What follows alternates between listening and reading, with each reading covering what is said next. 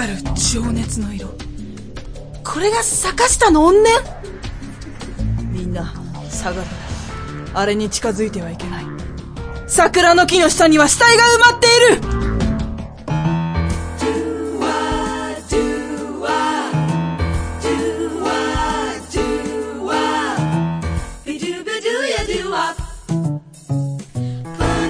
よろずやすどうも今うるさくて音量下げました、ごめんして。よろずやす。えー、しょっぱなからぶっ飛ばしました。白です。マジうるさかった。うわーと思って、私、あの、そもそも、あの、音楽とかを大音量で聞くので、はいはい。いつも、あの、人一倍大きい音量で聞いてるんですけど、はいはいはで、だから大抵の大音量には慣れてるんですけど、はいはいはい。ライブハウスとかもすごい前の方行くし、はいはい。でも今のはうっせって思った。なんで？なんでなんで？すっごいうっさかったから。いやもう、それしかない。顔もうるさいもうどうしようなんで？見て、これ。誰がこの顔見て。超うるさい。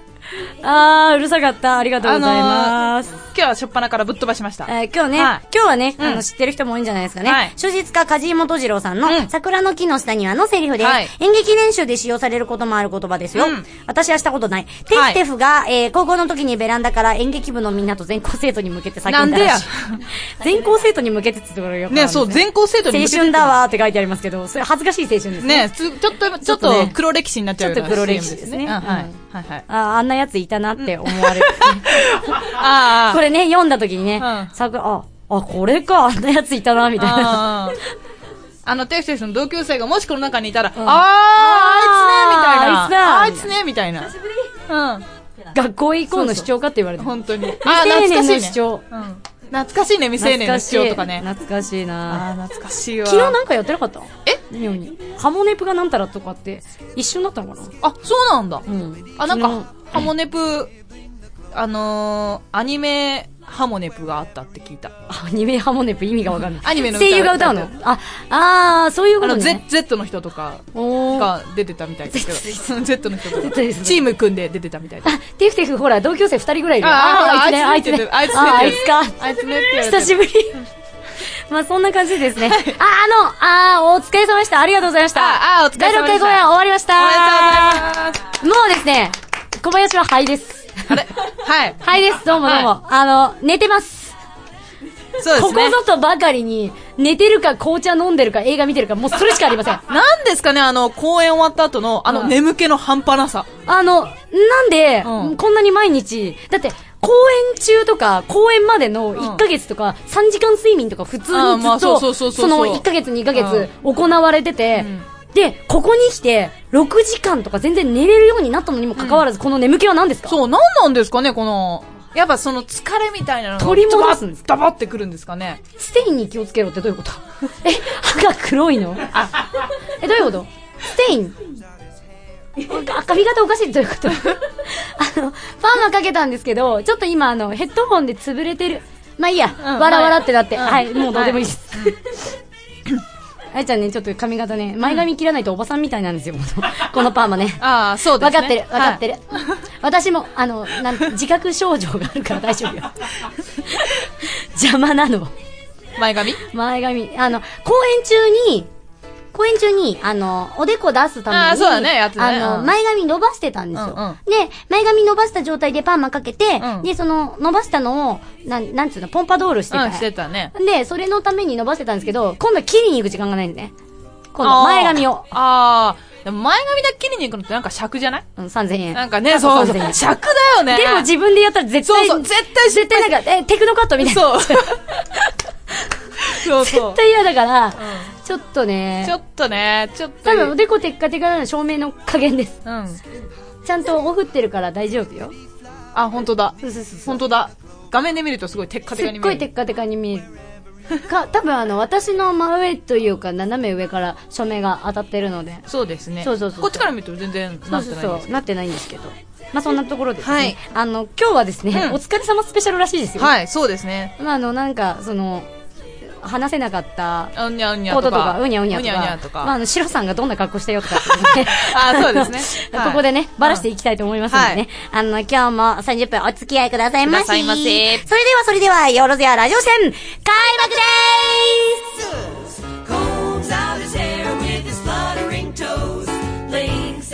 この番組はいつでもどこでも聴けるラジオ、アルファの提供でお送りします。風水鑑定士の私、福岡ザキの風水談話を毎週水曜日に放送していきます。風水に関すること、財運、健康運、住まい運等、運気を上げることについてお話をしていきます。もちろん結婚についてもお話ししますよ。これを聞いてあなたも運気アップ Try to the next stage. Alpha.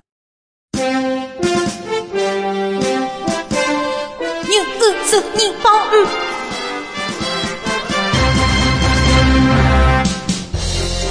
はーい。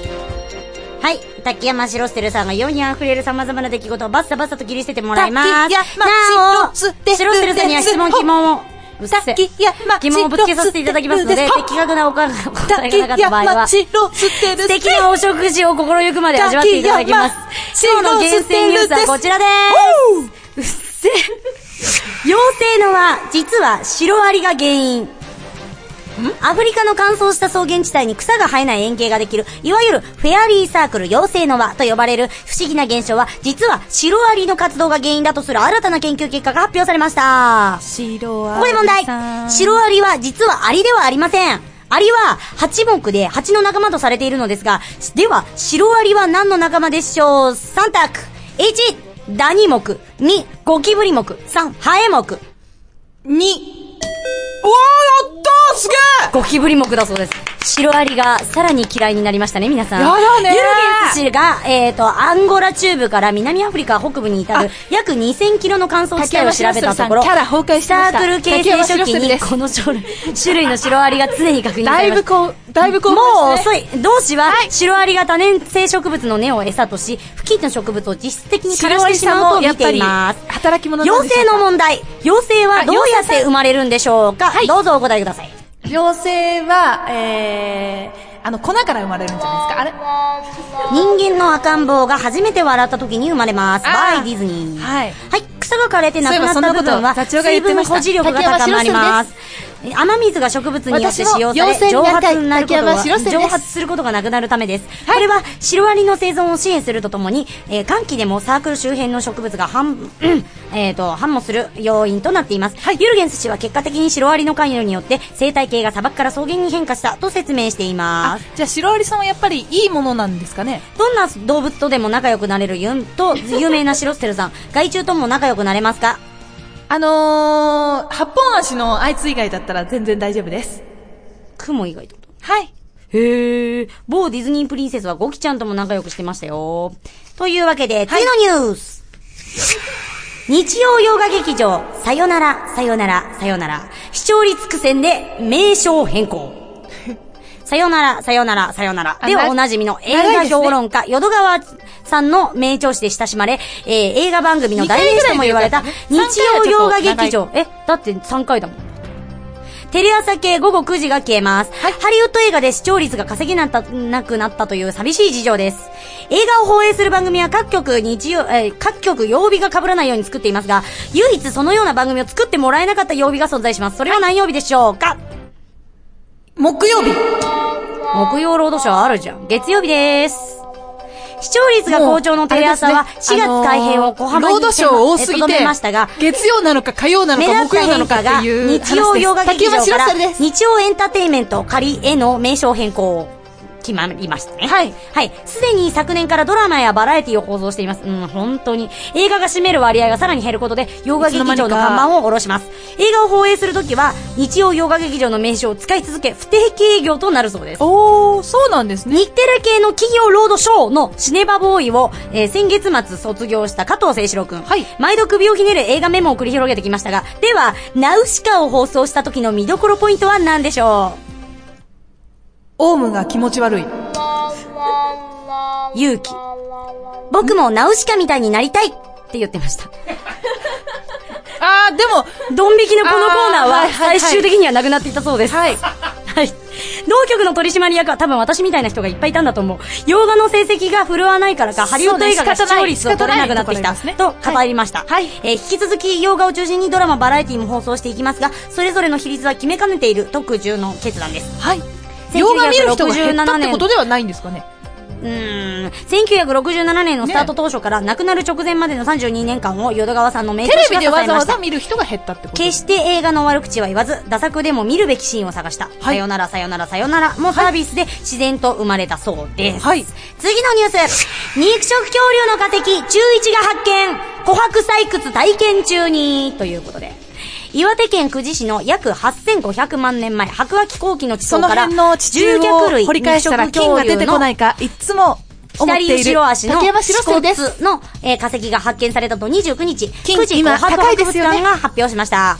東京上野の国立科学博物館、ここにある恐竜の実物標本、ないのは次のうちどれでしょう ?1、ステゴサウルス。2、トリケラトプス。3、ティラノサウルス。3? あすごいじゃん。私、実は恐竜が大好きです。竹山白瀬です。3のティラノサウルスはサウスダコタ州で発見されたハイショスタンという個体のレプリカですあ。堂々と置いてありますが、あれはレプリカだそうです。レプリカなんですね、あれ。そうそう。え、な、え、あのさ、今の、ぎ今の質問さ、こ問題でさ、何に疑問を持ってティラノサウルスって答えたの？じゃあ。レプリカなんですねって。あ、ティラノサウルスの話ですか、今の。あ、もういいです。昨年5月5日、久慈市の久慈紅白博物館を、こう家族で訪れた、青森県南部町の中学1年生、佐々木隆人くん13歳が、同館の琥珀採掘体験場で琥珀を探していた際に発見しました。素晴らしいですね国内で分類が可能な二色恐竜の化石は、発見例は10例目で、東北での発見は初めてです。大物になりますね。ドラえもんのピースケのモデルは何ていう恐竜でしょうか ?1、フタバスズキ竜2、プレシオサウルス、3、モササウルス。2! あ、違うごめんごめん。うっそ。2番のプレシオサウルスは、えーと、毎回これをやられると、とてもテンションの下がる竹山白白瀬です。1番の双葉鈴木竜が正解です。はい福島県で発見された恐竜ですね。化石は長さ3.1センチ、幅、え最大幅1.3センチ。同館が早稲田大国際教養学部の、えー平山教授、古生物学らに鑑定を依頼した結果、骨や、骨の形や大きさ、くぼみなどから、コエルロサウルス類に属する小型恐竜、はい体長1から2メートルの左後ろ足で、内側から3分目の指の部分の骨と結論付けました。素晴らしい。シロステルさん、いシロステルさんが発見するならどんな恐竜がいいですか？また、何と名付けますか？あー、絶対自分の名前を入れますよね。シロプルトとか。それではシロステルさんのいらないです。もう意味がわかんないです。はい。旅行に行きたいと思っているあなた、今すぐコーヒーをぶちまけて、上司に怒られることが第一歩よ。次のコーナー行ってみようこの後、驚愕の事実が明らかに。よろせや、ラジオ視点。チャンネルを、そのまま。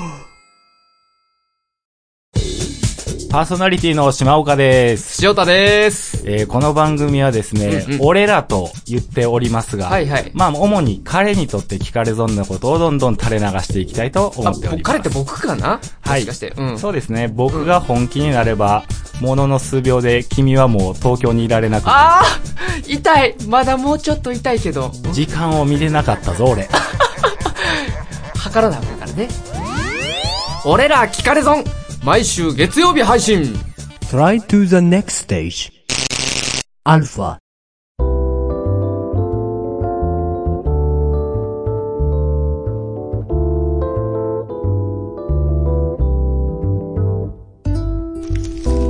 話コーナーでーす。お話コーナーでございますというわけで、はい抜食なんですけれども、はい今日は、あの、小林が、うん優しい優しい、うん女神のような小林がですね、はいあの、シロさん公演お疲れ様。ありがとうということでですね、はいあの、美味しいものを提供しようと思いました。うんうんで、えっ、と、正解するごとに、はい美味しくなっていくっていうコンセプトのもと、はい。やろうと思ったんですね。で、その結果選んだものがこちら。ねるねるねるねソーダ味です。はい。はい。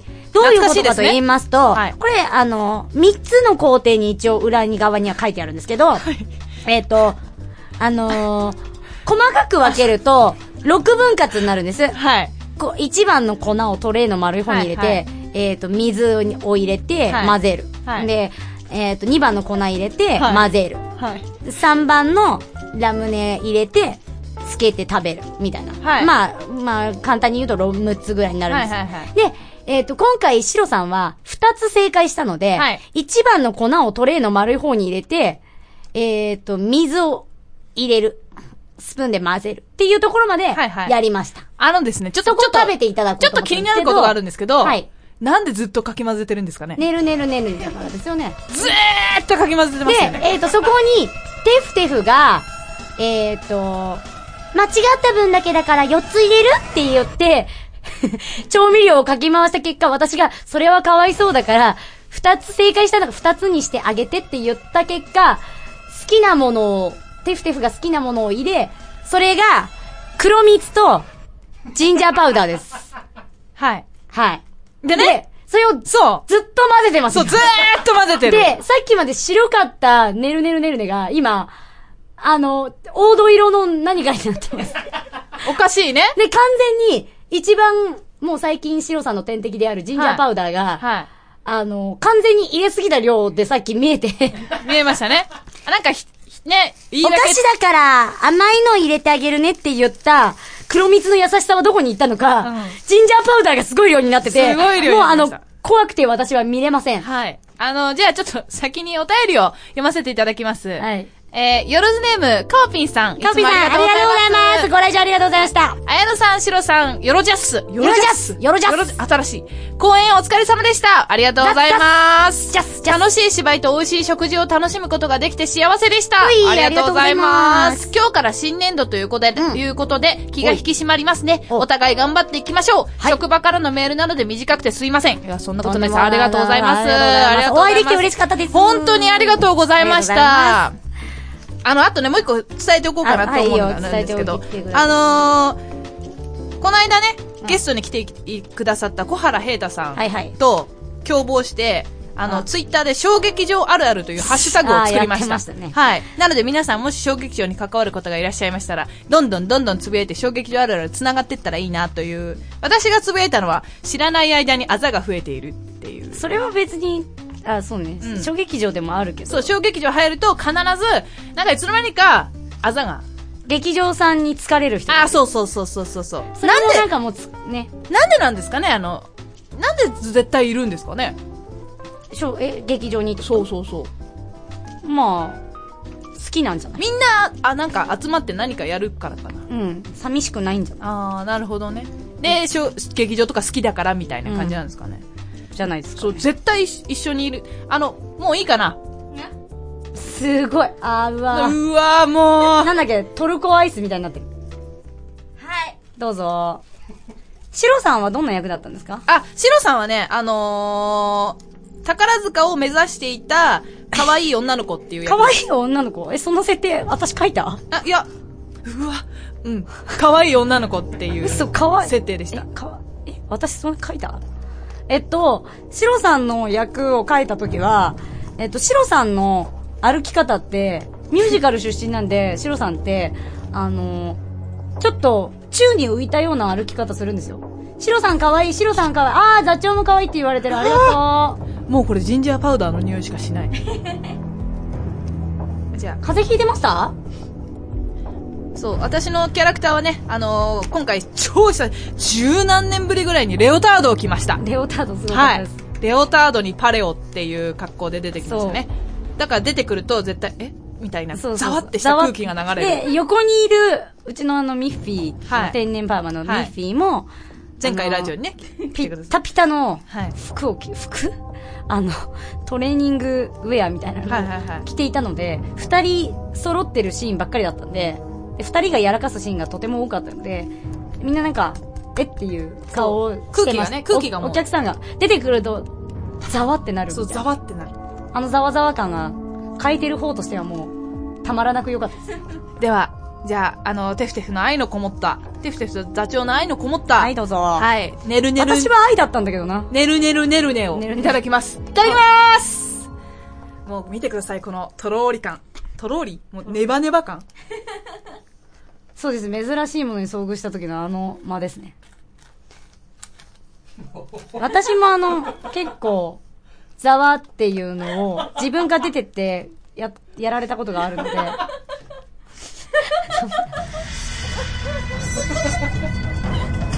飲め飲め飲め飲め。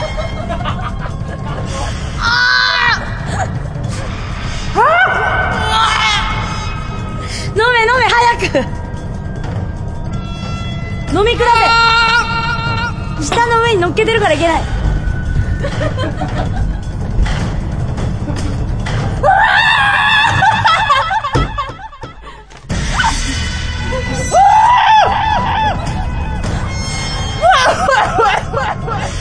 これはテフテフが発掘してしまった恐竜がこちらに。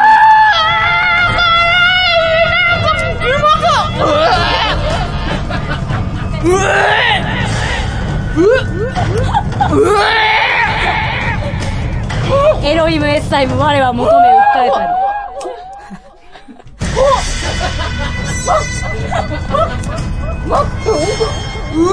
早く飲めエコーですのでお使いの PC は壊れています。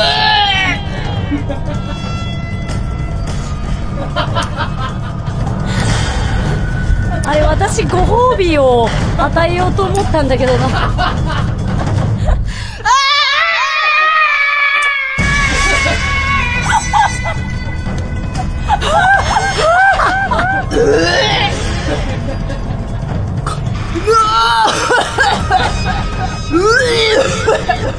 こんな本気のヘロバン久しぶりに見た。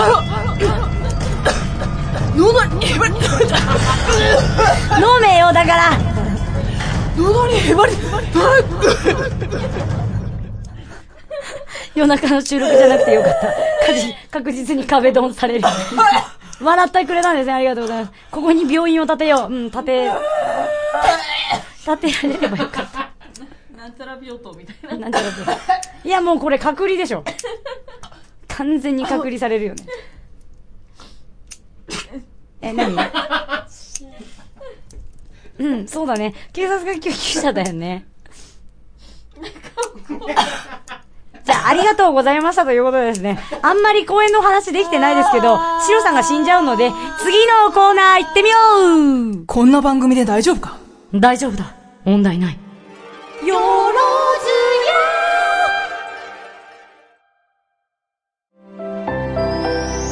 こんにちは、ゆきです。いつも頑張っているあなたに5分間のリラックスタイムをお届けします。これを聞いてゆっくりお休みしましょう。川手ゆき子の眠くなる話。各週火曜日、ブログとポッドキャストで配信中。では、おやすみなさい。Try to the next stage. Alpha. Thank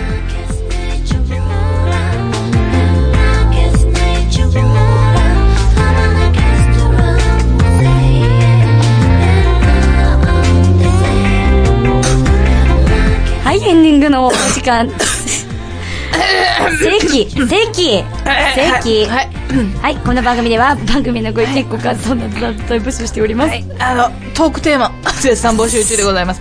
すべてのお便りは、アルファさんのホームページ内投稿ホームにお送りいただくか、総水。よろずやアットマーク、アルファハイフンレディオドットコムまで、コムまでお願いします。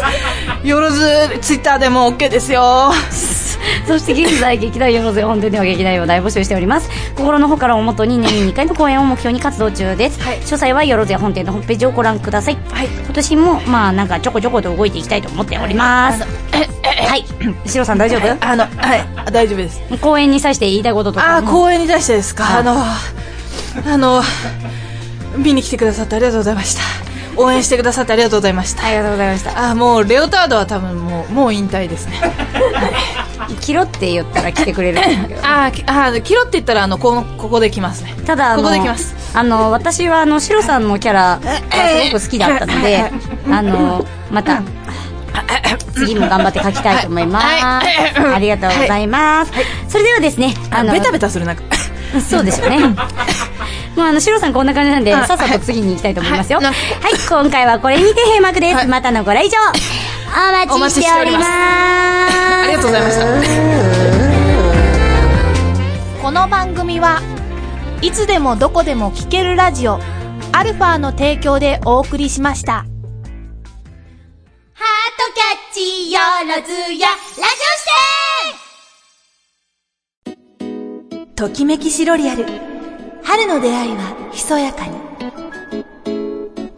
うららかな陽気の中、期待と不安で胸をいっぱいに膨らませ、学生とは違う社会に旅立つ新入社員たち。社会の厳しさや楽しさを学ぶ上で重要なのが出会い。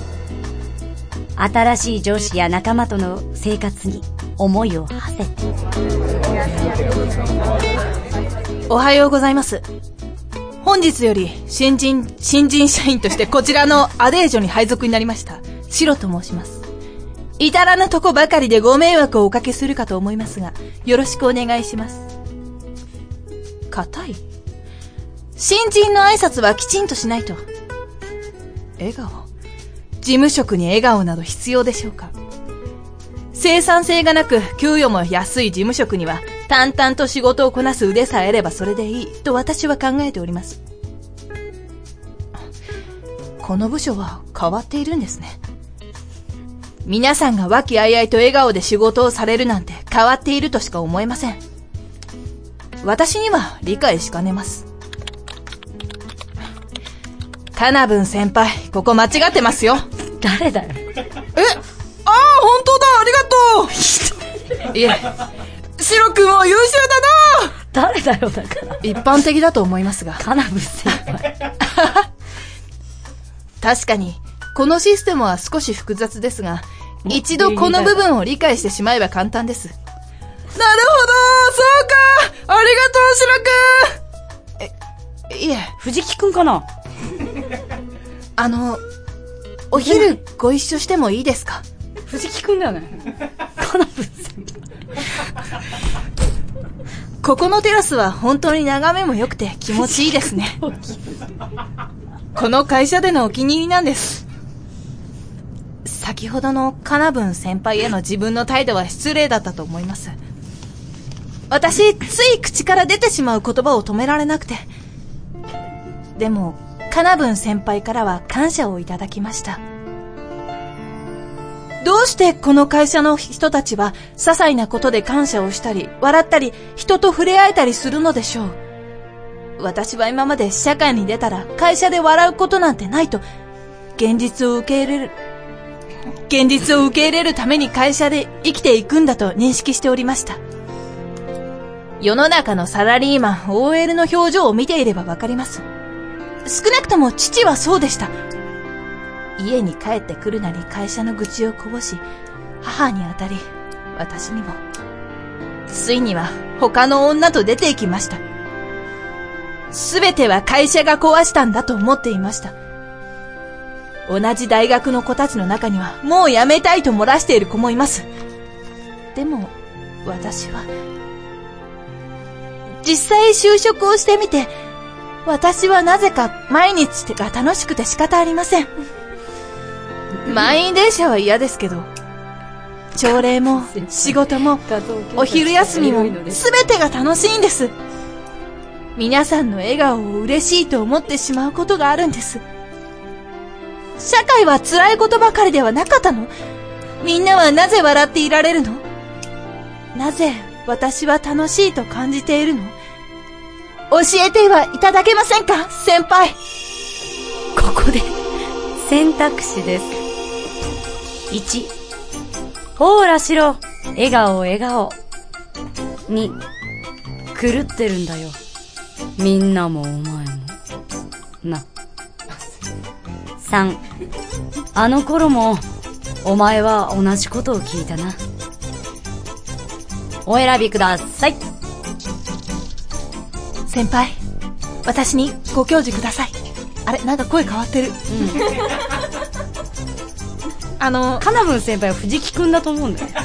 あ、先ほどなんかおっしゃってましたね。ずっと思ってる。あ、本当ですか。藤木くんというよりは、あの、不ヒヒサーセン系の人が、最初見え隠れしたんだけど、ねよくよく聞いたら藤木くんに似てたあんだよね。、このシステム的な人っていうイメージで。戦場から帰ったら答えを教えてる。小川くんですか？あ、小川くんですね。小川くんかな？小川くんです。小川くんかな？あ、前回あの、ゲストに来てくださった小川くんかな？パッキンストロベリータルト。はい。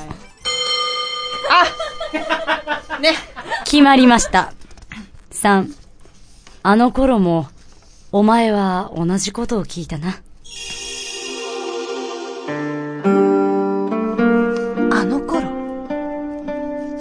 えば、前にもこんな会話をしたことがあったような。あれは、私が忍び？そう。私は忍びだった。若様を影からお守りするのが私の役目。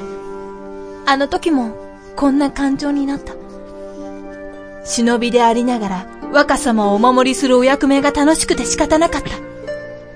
若様に呼ばれるのが嬉しくて、お屋敷のみんなが本当にかけがえのない存在で、あの場所にいられるのが、若様に必要とされているのが嬉しいのに、忍びである自分の存在を、忍びである自分の存在がそれを否定していた。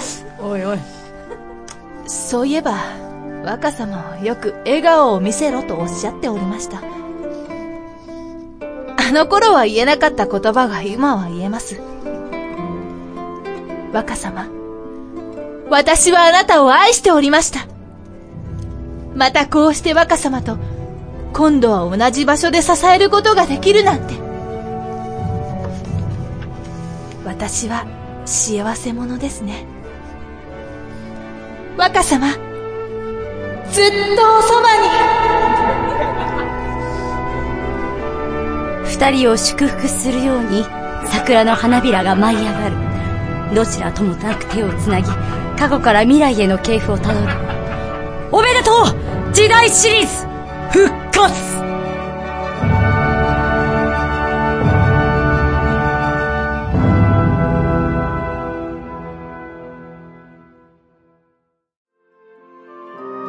この番組はいつでもどこでも聞けるラジオアルファの提供でお送りしました。